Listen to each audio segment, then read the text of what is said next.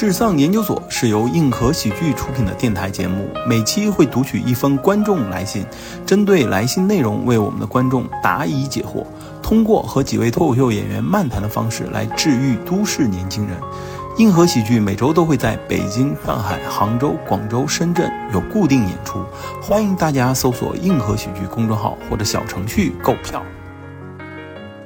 而房子你一定要分清楚，它到底是对你来讲意味着什么。它并不是，它本不应该是你的是呃进步的枷锁。小李还其实还不是中年人的心态，中年人的心态就是说，哎呀，你你你来操我吧，我已经这样了。小李还是想跟生活直不直。Hello，大家好，欢迎来到智丧研究所，我是子龙我是大杨哥，我是鹏鹏，啊，总算不卡啦，特别好，鼓个掌。啊，因为好久没有读我们观众的来信了，那今天呢有一封来信，然后我来先给大家读一下吧。今天的这位朋友他叫李，然后他生活在广东深圳。他说是最近丧气是在找工作，自己好像不知道要找什么工作，可能自己都没想好。三十而立的年龄，出去找工作都不好找。面试几家，其中一家 HR 看了简历啊，九三的哈，我们都在想，是不是我们这个年龄，是不是都是事业有成，有个稳定的工作，而我还在找工作。之前我做了七年销售，在老乡朋友的工厂里做，虽然做了七年，并不是很好。你们可能会想，为什么会待那么久，做了那么久的销售还没起色？因为某些原因，我想走却走不了。年前终于可以出来了，看好抖音电商行业，去电商底层做起。第一家公司做课程销售，虽然可能多多少少沾点边。第二家从客服做起，不知道公司的问题还是行业的问题。两年两家公司都已做不起来而解散，现在焦虑继续从事电商行业还是销售行业？电商行业我现在属于是懂点儿但又不精，去可能只是从助理做起，薪资不会很高，后面前景可能好。呃，我也想有可能自己弄销售行业，靠自己努力，薪资可能会高一点，但是自己的性格又是偏向内内向类型，对于销售这个性格并不是太好。还有焦虑的一个问题，每个月都要还房贷，加上一些负债，一个月差不多要一万的还贷，所以我现在也很纠结呀。啊，哇哦，真的是好多信息呀！嗯，信息点蛮多的这个。这个行业我是一点儿都不了解 呀。呃但是他说他销售行业也没说是哪个类目的，那都是工厂里。嗯。嗯，他这个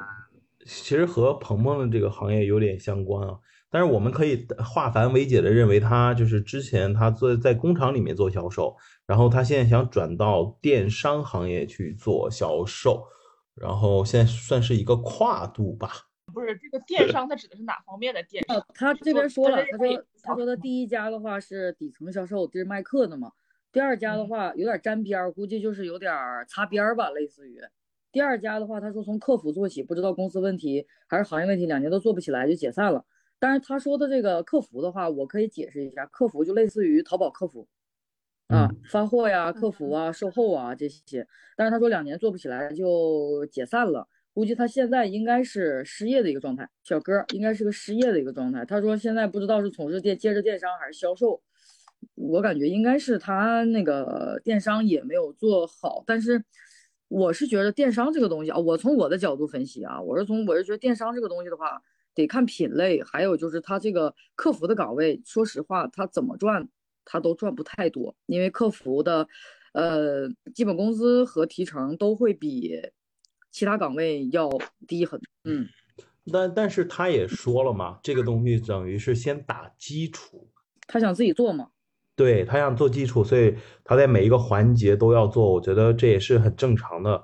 我觉得他的心态，首先他的认知是很清楚的，他看好一个行业，然后他从原来的行业跳出来看好一个行业，然后他也知道要从基层做起，呃，他的认知是清楚的，但是他唯一一个心理不太平衡，就是有可能他确实一个月要一万多块钱的固定支出，这个支出还不能断，所以他就会很疲惫。我觉得他其实更多的也表达了这个意思。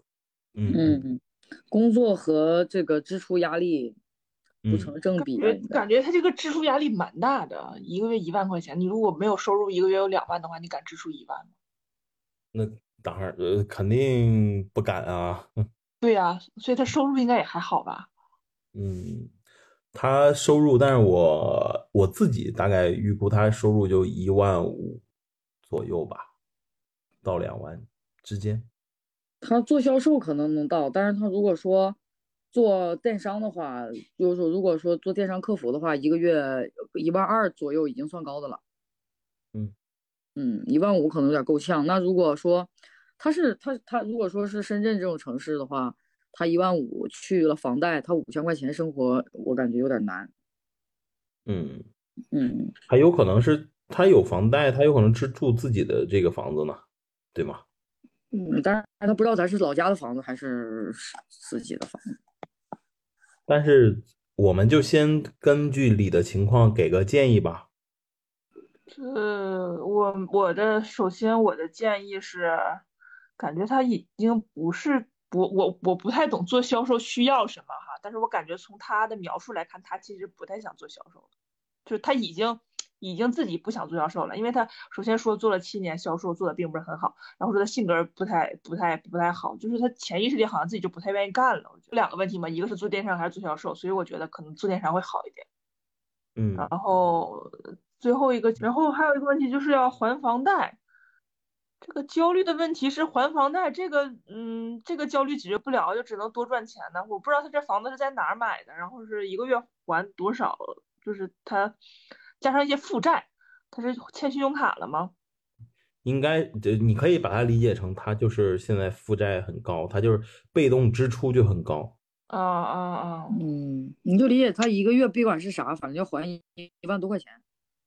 嗯，那我觉得，因为如果聊到房贷的话，我的房贷有一万多，所以我觉得，就是我是工工资能够 cover 住的。但是如果说他的这个工作情况是跟你们差不多的话，感觉他日子应该过得会有点紧吧，就是还完房贷之后，我建议是，我觉得智智丧就是觉得他应该找一个挣钱的工作呀，就是在电商里面做销售可能会好一点吧。但是问题是，现在这个经济环境，他想谁都想找一个挣钱的工作，但是这不是找不到吗？嗯，就就是在他的的能力下，你看呃懂点儿又不精，可能从助理做起，薪资不会很高，后边前景能好，我后面也能自己弄，就是他对自己的未来是有规划的，他的规划其实就是想去做电商，自己搞电商啊。对，嗯 但是我是觉着，我我的意见是，他他既既然觉得自己不适合做销售，他要做电商的话，但是就跟咱们昨天录节目，呃录完节目之后，咱们在那里闲聊说的，就是现在的工作目的是什么？我们是为了赚钱，还是为了理想，还是为了情怀？如果在需要钱的情况下，九三年其实也还好吧，也不是很很很很不年轻嘛。那如果说还能奋斗个三五年，我觉着就是说我的意见，就我自己的意见，就是怎么挣钱怎么来，先以挣钱为主。至于说，如果说电商跟销售啊，咱如果说他电商跟销售如果赚的一样多的话，他如果觉得电商前景会好一些，而且他不想做销售的情况下，我觉得他可以先去委屈自己一下，去做做电站电商，从各个岗位基层开始做起，然后再赚个几年钱，稳定了，然后有自己的一个呃规划了，可以再去考虑做电商。也有可能三五年之后，咱们说不好听的，电商不行了，这东西也不好说。我有个问题，电商到底是一个什么样？就是电子商务是吗？就比如淘宝、京东这些都算大电商，但它这个他很门类很说的是抖广泛他说的是抖音电商，就是就是直播间卖货。吗？对，他说的是抖音电商，直播间卖货。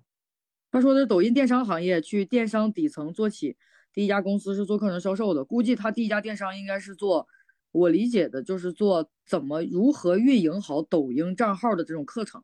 就是多多少少沾点骗人的。啊，那种课程就是没什么成本的课，就有点儿。其实那个咱们有一些大的主播不是他卖课吧？他的他其实只是说他去卖这个课，他也还是电商的销售嘛，只是他没有做很好。我们不管他，就是我们不首先啊，我我我会有个建议，就是我们不管他卖什么啊，嗯嗯嗯，对，就说了那么多了，你们到底给的就婆婆你给的啥建议啊？我给的建议就是，他如果觉得电商能跟他销售赚钱赚的一样多，电嗯商有他后续想要做的东西，他就肯定要去做电商，因为他已经做了七年销售了，咱们就没有必要在一个行业浪费这么长时间了。嗯嗯嗯，我是这个建议，因为我觉得电商，你如果说能摸到门道的话，也是一个赚钱蛮快的一个行业。所以我的意见是一，你是为了赚钱。如果说销售真的比电商赚的多，那我就会选择做销售，我不做电商。但如果一样多的情况下，电商又有前途，你又想创业，又能维持你现在的生计，那肯定会选择第二个电商。嗯我是这个建议。我我我感我感觉他已他已经有有自己的想法了，就他只是没有没有让我们帮他确认一下，就是就整整就得了。他他干了七年销售了，他他就是他自己也觉得自己干的不好，对吧？嗯对啊，那就是是应该改变了嘛。如果能干好，不早就干好了吗？呃，但是我这么说有点有点有点有点有点有点那个站着说话不腰疼了啊。但是就是我是通过他的那些，就是他说他又内向，干销售不适合，就是我不知道他是推销什么的。你要不就换个门类销售销售试试。他有可能是谦虚。是吧？有可能是谦虚，那我错了，对不起，对不起，对不起，是我是我冒犯了，是我冒犯。不是，我觉得既然他自己能认清自己不适合销售的话，那咱就早点换行业。嗯他是他是觉得自己不适合销售吧？我听他那个意思。意思是说，呃，他，我觉得是这样啊，我感觉 咱的你们俩每个人的阅读理解是不太一样的啊。那我、啊我我我来总结一下吧，就是他的就是首先这个朋友呢，他做了七年电商，他觉得做电商呢，呃，他做了七年销售，但是他觉得自己做销售其实也没有什么的建树。他现在呢，他转呢，就是也就等于转了一个行业，但他底层逻辑还是做销售，但是呢，嗯没有他想象中做的那么好。他这个时候嗯开始有两个事情让他很难受。第一个事情就是他适不适合做销售，这个事情他开始形成了自我怀疑。第二件事儿就是他现在生活压力很大，他必须就是就是他又面临着转行业，所以他现在有点快撑不下去，是这样的。他本质上他的工作都其实没有变过啊。但是如果他性格偏内向的话，其实销售对他不是很友好。嗯，我反而不会这么看这个问题。我认为销售这件事情是无无处不在的。像鹏鹏你自己是做销售的，你是很直接嘛，在直播间里面，然后卖奢侈品，那就是一种销售。那大杨哥他又是做城市规划的，他表面上销售方案，对他表面上在画图什么，但其实他更多的要拿 PPT 销售自己的一个方案，所以销售是一定无处不在的。销售你可以说你自己的性格有可能不能说起步会比较慢一点，但它是我们生存在这个社会上的一个技能，就是是刚需。你哪怕你说你不适合，有可能这件事儿都要去做。我反而给这个朋友理一个建议吧，就是说，你能从一个传统行业愿意跳到一个新兴行业，证明你很有勇气。因为难怕入错行，这句话很重要。而且你在一个传统行业有了七年的积累，就算是是干的很一般，但这个很多资源什么都积累到位了，但是你愿意去跳一个特别新兴和挑战的行业，那至少证明你很有勇气，你也知道未来方向是对的。那在这个过程当中会有这样的难题啊，会有这样的难题。那我会建议在这个过程中，呃，方向你没有选错，就是这么做。但是你要先稳住这一万多块钱，你一定要就是找一个就是又能让你去吸收这个事情的，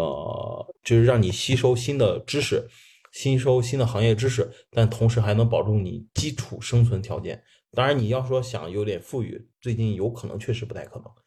因为你确实在切一个赛道，你在起步之前会有一个蛰伏期，我还是会劝他这个，我会给他这个建议吧。嗯，嗯，如果你这一万多块钱很难的话，那我劝你还是多挣点钱，就跟我现在转换的想法跟鹏鹏保持一致了，就是还是多挣钱，先确保你能还上一万多。对，我相信我们每个人都应该遇到过和李相同的事情吧。所以我们三人都都都买过房子，对吧？就是嗯你刚买房子的时候，那个时候要还房贷，那个压力是很大的。那讲讲当时的，就各自都讲讲当时的一个情况吧。大杨哥，要不然你先来。我呃，我想想，我房子是一八年买的，这都五年了。我还房贷之后的压力，说实话还行吧，就是因为我嗯，我房贷一个月是一万五，然后我是有公积金，我嗯公积金相对来讲比较高，嗯，你公啊积金多多少？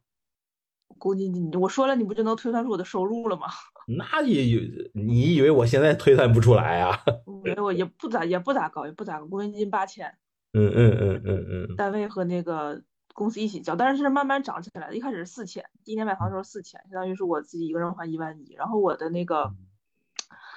工资就就是差不多就是可以可以还，还完之后自己花，就是不会存下来钱吧。第一年就是，但是就是也不至于说是入不敷出嗯嗯嗯啊。然后后来慢慢就是公积金高起来之后，现在就是会还好，就是房贷对我来说对，不是轻松，不是轻松，就是就是不会影响我之前的生活质量。你知道你说完你的公积金八千，我估计小李现在就想死了。对不起，对不起，对不起，对不起，嗯，对不起，对不起，对不起。但是这个确实是啊，所以说就是，哎呀，怎么讲呢？所以说就是人比人气死人。不是不是 这个意思，我闭麦了。我没有，那嗯我你想想，我那天还天天就是在在泪洒长春呢。我前两天我还，嗯啊，就是我我比较幸运了，是我这个房，我当时买房的时候我是就着我的还款能力买的，就是我哦，当时就觉得我可能就能还，就就是我是还这些钱，我生活质量不会下降，所以我才买这么大的房子嗯。啊。所以你你所以你看啊，这个东西就是有一句话很重要，就是你是根据自己的能力量力而行。我觉得这个很重要，对希望大家能认清楚。嗯对，因因因为我我比较保守嘛，我要是一就是每个月还个两三万，我也还不起，就买那么贵的，所以说我就当时当时买的时候也是咬牙买的嘛，当时就是反正是降八降，第一年是降八降，然后后来就就还好一些。嗯，那鹏鹏呢？我的情况跟大杨哥有一点点区别，就是我当时是一七年，一七年左右买的房子，当时是考虑是在深圳买一个小一点儿的呢，还是在稍微远的地方买个大一点儿的呢？然后后来就想到时候想让父母啊什么的来这边儿，环境能好一些，然后又大一些，所以就选择了稍微远一点儿、大一点儿的这个选择。呃，房贷每个月是七千。嗯呃，当时是两边儿家里一点一边拿了一点点钱，加上我们自己的钱付的首付，一个月还七千的话，其实两个人去还压力不大，每个人是三千五嘛。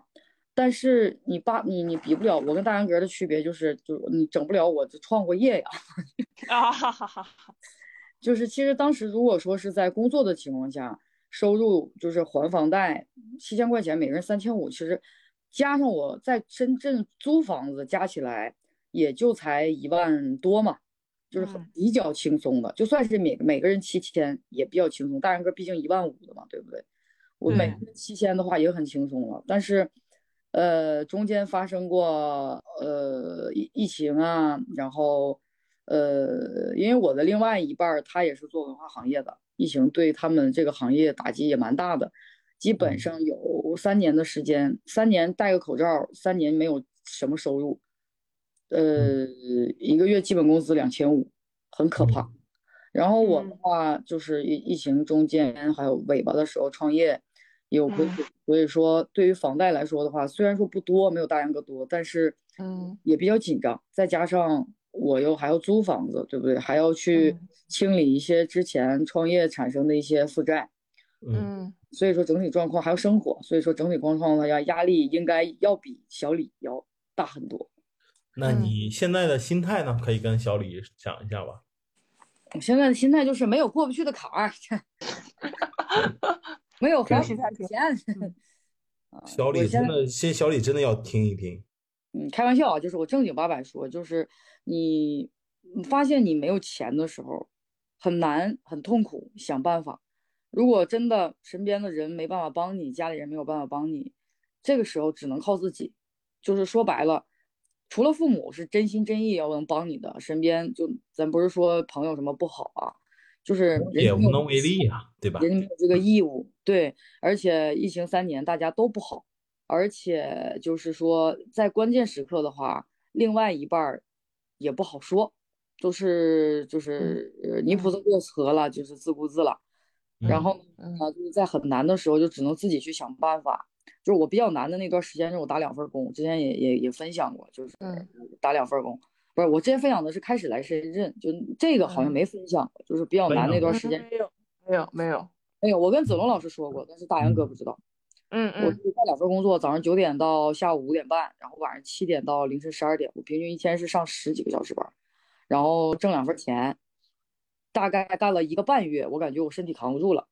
嗯，然后我就放弃了一个。但是放弃这个的前提，就像我跟小李说的，你如果为了赚钱，你就要看看哪一个更赚钱，然后去保存哪一个的一个基础。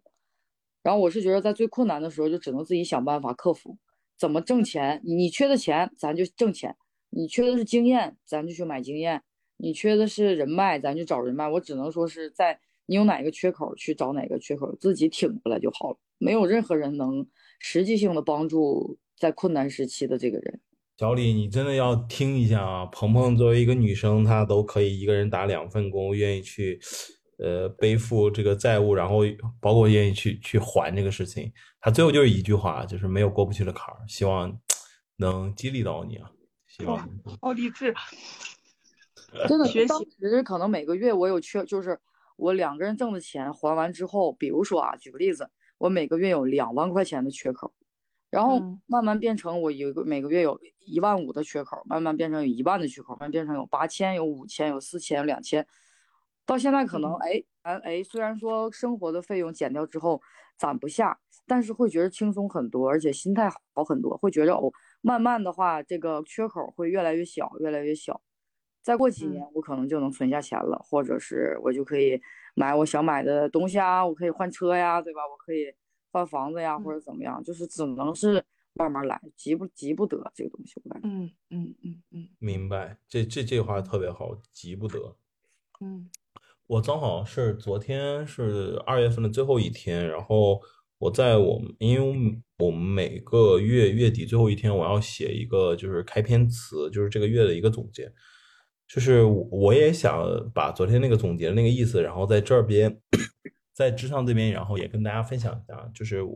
很多人在开年之后都觉得二零二三年是一个爆发，然后会认为啊、是一个特别好的一个经济情况，然后很多人就摩拳擦掌等风来了。其实我们总是把自己的成绩，然后呃，就是或者说是自己的工作的结果，然后会归结于大环境怎么怎么样。嗯，我认为大环境是肯定是一个风向标，但是呃，除了大环境，难道自己不是一个很核心的一个因素吗？我们与其等风来，我们倒不如问一下自己，就是自己相比二零二二年又强了多少？所以小李，我也挺想跟你说一句话的，就是呃，你要知道，你愿意去换行业、去换工作，就是希望让自己变得更强，这是你最核心的事情。那你如果能希望让自己变得更强，那这就是呃需要一个沉淀期，这个有可能是这个沉淀期有可能是你这一辈子最好最好的一个养分吧。因为人都是嗯往往在最困难的时候才能激发出自己的潜力。嗯嗯，而且我觉得子龙老师说的那个，就是今年开年，确实有很多人会觉着，今年有很多报复性的行为，比嗯如说报复性辞职、报复性工作、报复性嗯旅游、报复性消费，大家报复性加班儿，对报复性加班、报复性聚 会，完就嗯是报复性谈恋爱、报复性分手，各种报复性看演出、看演唱会，就各种嗯报复性的一个情况。我觉着还是嗯要保持好的心态，慢下来。这些报复性的东西，你报复完了又能怎么样呢？生活还是一样要过呀。我不是说我今年要这一年，我把我去年三年所有的缺失补回来，我觉着不现实。我三年也没出去旅游啊，对吧？就除了没有钱啊，其他还有一个原因是出不去。但是我不可能说我现在我为了报复性旅游，我不工作，我不赚钱，我不生活，我出去玩儿。呃，有这样的人啊，但是我是觉着还是就是步子迈大了是会扯淡的，我是觉得。呃，但是这个不，我觉得这个不不在和 小李这边的这个呃讨论范围内啊。就是但是我我我我小李小李是不是他也觉着在这个时期他也想有自己的转变？对，如果你要有转变，就是别着急，有可能就是别着急。我能给到的就是别着急，真的，千万别就是着急。我我最近有一个感觉，就是你要把你的目标进行拆分，就是你呃，小李这个话说了很多他的想法嘛，他要把它进行一个拆解，然后列一个就是那种顺嗯序那种感觉。先做哪个，先要干然后做哪个，对吗？对，对，哎，希望小李是没结婚的单身小哥哥，这样的话他压力就会小一点。反正他这个语气应该也是不太像，因为我们看了这么多来信，结了婚的人和没结婚的人语气是不一样的，结了婚人语气没有这么的轻他还是，很轻松活泼的。对啊对，哦对，我说轻松活泼是对的。啊，你看他还是挺挺愉，整体来讲还是很向上的，这样就不太像是结了婚，结了婚的应人一般该都比较。子龙老师现在应该没有有房贷压力吗？呃，我没有房贷压力，我但是我的我没有房贷压力，但是我有其他的经济压力，而且要比嗯房贷压力要、要大嗯很多很多。硬硬核是有这个银行的这个资金压力的，是吧？呃，硬核对有资金压力的，它一定是有资金压力啊。我们嗯摊子铺那么大，然后而且都是自己赚多少，然后花多少，所以就那个，呃，但是我也要，因为我等于我那个房子现在不在我这儿，所以我也要，你要说真的要面对呢，有可能我还不如你们俩呢。就是我现在是属于没有房子的一个情况，如果我需要再买的话，那我还需要再进行一次原始积累吧。嗯。嗯，哦哦嗯哦哦，懂了，没事儿，就是我觉得未来的房地产市场也不会再涨了。嗯，不是，就是说实话，我自己本身，呃，其实我我就说一下我的心态吧，就是，嗯，不是说人老了就就老菜皮了，对房子啊或对很多事情就说哎呀无所谓啦什么的，呃，我我自己是，呃，我认为房子这个东西，就是我有我从一开始毕业的时候就有一个机会是可以买的，而且，但是我当时就选择了，然后去上学，然后就没有买。呃，我就认为，我觉得房子对我来讲只是个工具，它不应该是，呃，不应该是就是限制我很多东西。那我之前呃第一个婚姻的时候，然后呃就要结婚，那我买了房子，我觉得这是对家庭的一个承诺，所以我认为它也也是工具。然后之后呢，我现在又自己出来创业，当然我现在未来还是有计划买房子的准备了，但是呃这个房子对我来讲，它其实更多的是一个呃公司资产的一个工具，我并不认为它是我自己的一个呃个人资产，所以呃我始终认为就是房子和钱对我冯子龙个人而言，它永远都是工具。它嗯。并不是我的一个目标，所以正好前几天正好小泽也在问我买房子的事情，我他问我这涨呀什么的，我就劝他这个房子肯定到二零二五年之前，它是属于一个深圳市场肯定是一个阴跌的一个情况。我说你别着急，然后我就去吃饭了。晚上的时候，因为下午问的我，然后晚上我们俩又在一起演出的时候，我我我又觉得这句话其实跟他讲的其实不太好，因为我觉得那是我自己的对房子或者对钱的财富的一个看法，但是我不能就把我的东西强加给小泽，然后我就给他耐心的 又跟他聊了一会儿，然后他说他又跟我说了几个他想买的看的楼盘还有二手房什么的，我就给了一些从买房他自己的自己的存款啊各方面，然后又给了一些买房的一个建议。因为我自己是从那个也有过房贷，然后最后一次性还完，然后就是有过那个经历的，就是其实还是挺有压力的。房贷这个东西是很容易让别人变得很焦虑、失失焦的，没有平衡感的。我说实话，我给我如果再给我一次机会的话，我不会选择买房的。嗯，为啥呢？嗯我嗯会，觉得把这个钱用来创业。呃，也不是创业吧，我会觉着一家里边儿，呃，也会觉着压力蛮大的。虽然说，呃，就是给了我们钱嘛，然后供房贷也有压力。其次，呃，婚姻也好，感情也好，它就是咱们悲观点讲，就是没有说天长地久，或者说很长久。一个房子也是一个牵挂嘛，也是一个牵扯嘛。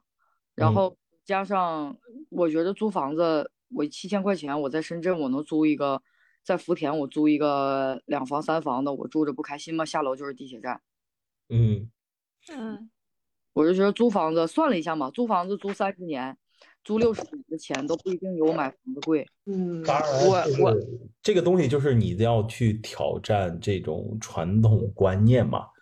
就是我我觉得如果你要有呃愿意去挑战这种传统观念，就是或者传统观念没有办法规劝你，那我觉得当然是 OK 的。呃，核心就是说你自己在不在乎。对，就是我个人的想法，就是，但是有可能我会变有变化，比如说我明年有了宝宝，我觉得哎，幸亏买了个房子。我天呐，对你都要有宝宝了，我天呐。举例子，举例子啊，举个例子，打个比方而已哈。嗯嗯那我来说一说我对房子的理解吧。作为一个房地产相关行业的从业工作者，好，大家划重点了啊。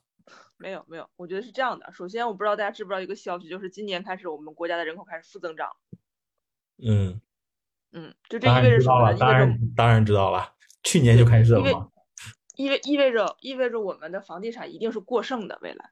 嗯对，所以除了我个人认为哈，除了一线城市和嗯强，就是超一线城市和一线城市周边的那些腹地之外，就是嗯内陆省会城市的房子以后肯定都会跌的。像哈尔滨和长春的房子已经开始跌了，哈尔滨我们家这边跌的就很明显。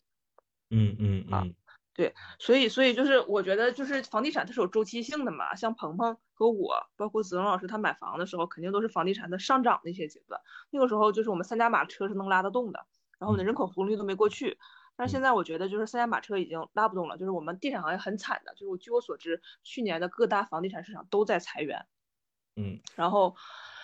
然后而且未来这个老龄化、少子化都很严重，所以我对房地产市场，我个人哈，我不代表我不代表我们单位和什么权威专家预测，我个人对房地产市场的看法是悲观的，就是我认为它不会再涨了。然后现在你就如果看各种政策的话，发现很多很多很多银行，包括政府都在鼓励大家去买房子，包括贷款可以贷到一百岁，然后爸妈贷款子女可以还，然后什么反正就是各种这个政策的在鼓励人家去把资产投入房地产。啊但嗯我我不太懂宏观经济学哈，但是从我仅有的一点点经济学知识来讲，我感觉这个东西是不可持续的，因为因为就是大家对房地产的热爱，是因为我们基于我们中国人民原来的这个农耕农耕文明下对这个不动产的一种向往。丈母娘不够用嘛？现在就是说，对对对对，现在我觉得未来这个家庭的组织模式和这个大家对房子的理解肯定会改变的。嗯啊，所以就是我们现在说的有点不是还房贷的事儿，是说房地产的事儿啊。所以我觉得嗯就聊到小泽，因为小泽也经常问我，就是这个房子买不买买不买，然后我就会给他，我还帮他查规划图什么的。嗯然后我给他的建议是，也是也也是不用太着急，就是如果是刚需，就是他要结婚了，他必须得买，那可以。如果就是你自己一个人儿也没想好，你买不买其实都无所谓。但是现在还有一个点什么的，就是这个钱你不买房，你也不知道要干啥。就是现在去呃搞实体经济或者投资什么的，好像也不太好。我跟他说的，最后我说你要不然就是来人才房吧。他反正周啊第三次我们在剧场见面，他自己又在那唠叨。他说：“哎呀，人才房，人才房嘛。”我说他他今天刚给我发了一个人才房，：“嗯，对，应该是南山那边的吧，人才房不是得摇吗？摇号吗？排抽不是，他那个有可售性人才房，对，那也得但是可但是它这个里面就是锁起十年，而且新的政策，人才房十年之后你也只能卖给有资格买人才房的人，而不是说能卖给市场上流通。就换句话说，这个人才房是就没办法涨价，你别想赢它这个空了儿是一样的，就是你必须卖给有牌儿、能有牌儿的这个权限的人才能买你的牌儿。是，对他所以我他这个就去金融化嘛，感觉像是。对，哎，不过那天我又看了一个什么新闻，感觉好像就开始鼓励房地产金融化，就感觉像那个申房里似的。呃，是这样的，这个我我觉得先拿小泽这个讲吧，我就是先跟他，我先跟他的建议就是说，你现在就是如果是自己先住吧，就是自住，你就先买个人才房，这是先让你自己先安个心吧。或者说你以后要结婚怎么样？第二，就像你大杨哥说的，那你这个钱干嘛？你你现在投资也不好，我觉得是这样。很多人老是想，就是说我跑赢通胀，这是我的第一目标。当金融经济环境下滑的时候，我觉得并不是跑赢通胀，而是说你不亏损，你不作恶，你不作，你保证你那个钱放在那儿是贬值了，存着存在银行。对，对你哪怕贬值，你已经也跑赢了百分之九十五的人。但是他在，他还在。啊，是吗？对，是的，只有我的理财观念这么传统的。不，它一定是你要看大的经济周期嘛，就是理财是一件非常复杂的东西，它要比买房子更呃复杂嘛。我们在这里就不细讲，但是我觉得就是你如果说你传统就是说我买房子就是想升值这块儿，你就先别想。我昨天就是劝小泽就两个，你先买一个自己用。对吗？就你，而且他自己的这个存款呀，各方面其实也还是有压力。就算是买人才房，他压力也不小。嗯，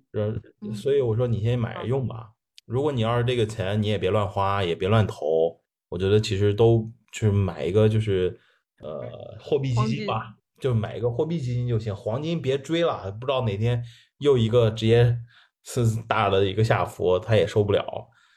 呃，第二来讲的话，就是说现在房地产它的政策，就像刚才大杨哥讲的，它现在又启动了 REITs，就是说就是可以让房地产证券化，但是它的细则并不是说所有的房子，它是盖好的新房子，然后就是可以就是有那种私募基金可以进去买，就是个人啊，投资对对对，私募基金买房，对，个人投资至少在一千万以上，而且是呃，其实都是盖好了新房子。他说白了就是新房子盖好了过剩了，他得需要有人投资，然后他然后其实就是想做租赁市场嘛。不太靠谱，都没人了，你租给谁呢？现在就是你看前海写字楼都空着呢，呃，深圳对。我现在感觉就是现在的房子已经不再值得就是投资了，我觉得是，就是投资属性会降低。就是它去除了金融属性之后，它就没有投资价值。对呀，呃，现在还是有一些，当然中介呀，还有一些就是做房地产相关，就说啊，北上广深这种一线城市一定还得涨，怎么怎么样？你看一下香港怎么怎么样？不会的，我觉得香港模式它就不是不是中国的模式，我们香港是资本主义。对我们最多有可能最多开始向新加坡靠近吧，就是深圳房地产是是像新加坡靠近。你看它确实现在现在所有的政策都用完了，就房地产刺激政策都用完了，但是就是没有用，就是让房价下降的一个政策，说明什么？下降是一个大的趋势，就跟老龄化是一样，是个趋势。但是只是说我们现在想办法，就是推休呃推迟退休是一个逻辑。我感觉刚需刚需的话，任何时候买，你是刚需你都你都可以买，你要是不是刚需的话，其实可以等一等这两年。你想想，我一七年买的的时候，还以为会有一丢丢小涨，但是发现现在已经亏了很多了。你是买的惠州是不是？对，惠州，惠州房子，惠州房地产就是会过剩，它就是没有什么核心的产业，然后都是深圳的外溢。有房无市嘛，但是就是看以后规划喽，但是感觉够呛，因为是好哎呀没有不够呛，我觉得确实是我非常够这么说有点。得罪痛，所有的惠州惠州人都认为深圳会把惠州收掉，不会的。买就自己住吧。对，就是对怎么但是但是你自己住就可以，他就他就他就无我所谓我对。啊，我们环境很好啊，有小区，有篮球场，有学校，小学、初中、高中都有，就有万一以后去那儿养老也挺好的。我在我在深圳这个就是啥也没有，就是也没有篮球场，也没有小区，然后小学但你有然后 Coco 我们 Park，啊，对 a 我还行，我楼下是我 Coco 骑自行车八分钟。行，其实我就是我们之所以从小李这个来信，然后谈到房地产呢，其实，呃，因为我们的听众有很多是年轻人，哦，就是我想跟现在的就是有可能在还在奋斗的年轻人讲一下，就是奋斗，然后投资自己才是最核心的，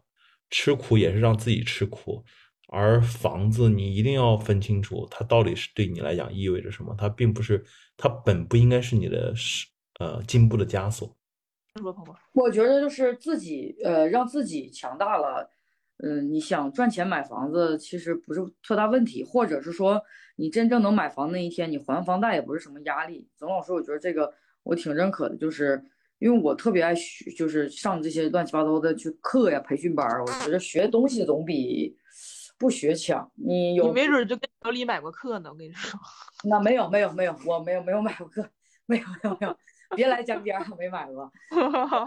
我就是想，就是前段之前我也想，我要是有钱，我就去报，我去考一个商学院。那你学的东西、见识啊，包括认识的人呀，都不一样了嘛。这这个不是简简单单我去买一个房就能解决的问题，我感觉。我也想考上海院，不，咱俩跟小泽一样上韩国那读上海院去，成为校友。你肯定是考想考第一个排名的，顺往下顺位呗，嗯分儿够就往上考，不够再往下去。但是买房的原因是有一个底线，就是不要让房子影响我的生活质量，就不能说我买完房子之后，我天天就是啥也吃不上了，就是吃馒头吃咸菜，然后来还这个房贷菜是。吧？对对对对对，我觉得那就没必要，那你就租房就好了，就是没有必要非得是，呃，就是非要买，就是它关键的是，就是你你对这个房子是一个什么心态。我当时买房是因为要结婚，所以我就买了一个。我操，好男人啊，有点有点那啥了。对，谁是好男人就？就好男人，就是买房，就是 就是结婚之前得给嫂子一个保障吧。对，他说的是他自己。对对对对，我是我是我我们家房子是是我我婚前的财产，就是，然后但是我觉得你有了这个房子之后，你的也没有想过说我这辈一辈子就在深圳。其实我没有觉得我买了房我就会在深圳待一辈子了。我现在想的就是，哎呀，大不了把房子卖了不干了，就是辞职的勇气。我觉得，嗯，